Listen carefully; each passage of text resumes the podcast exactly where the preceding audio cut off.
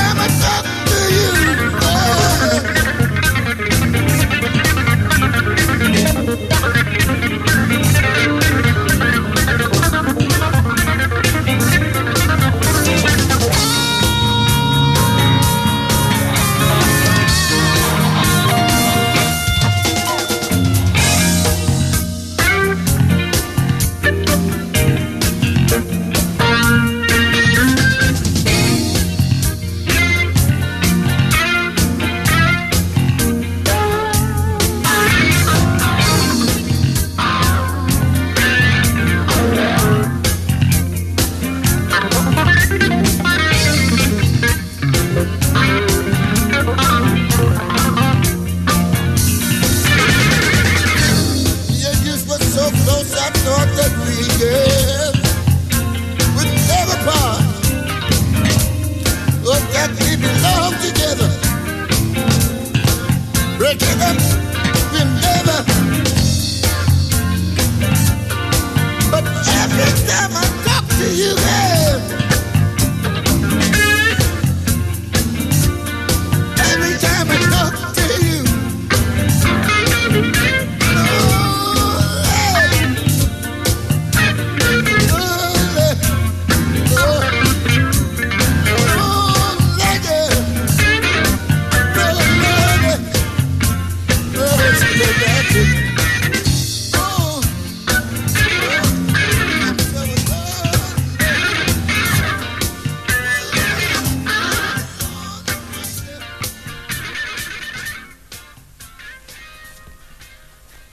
周日晚上七点到九点的《行走的耳朵》，听少听但好听的音乐，开始我们的节目了。我是刘倩，今天的第一首比较闹热一点啊。我喜欢，嗯我想用周峰的那首老歌《夜色阑珊》来形容。那天你有个直播，对我们做了一场夏日告白的庆祝特区四十二岁生日，然后我们就把很多深圳的老歌做了一影系列的像还哦串烧，做了视频的直播。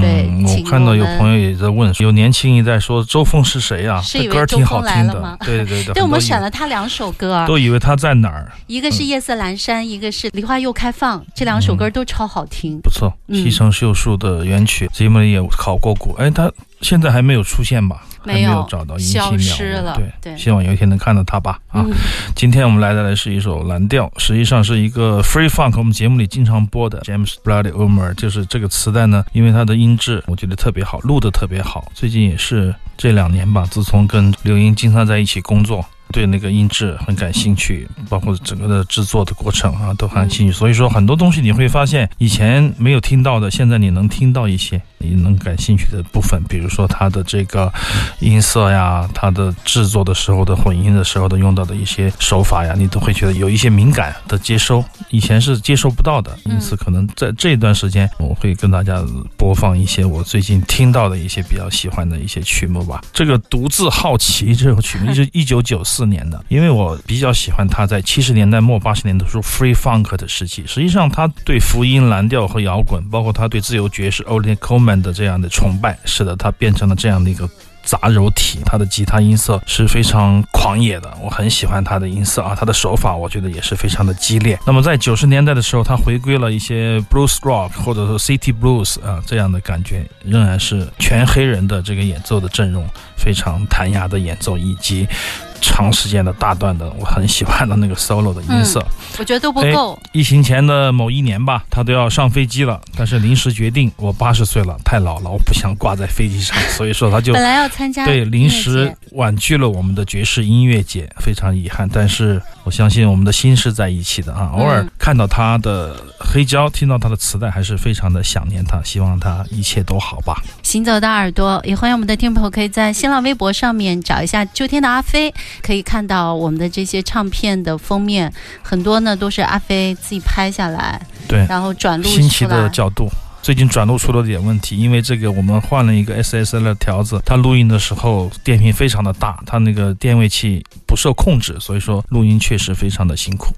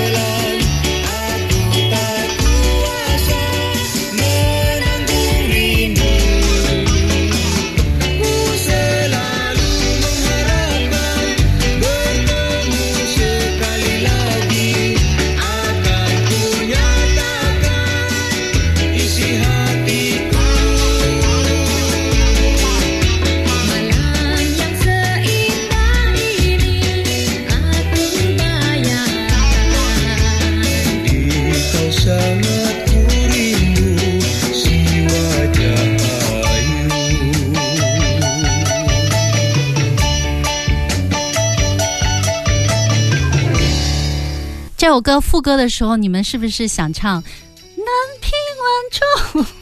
结果他就是拐了，没有到你想要的调，太高了。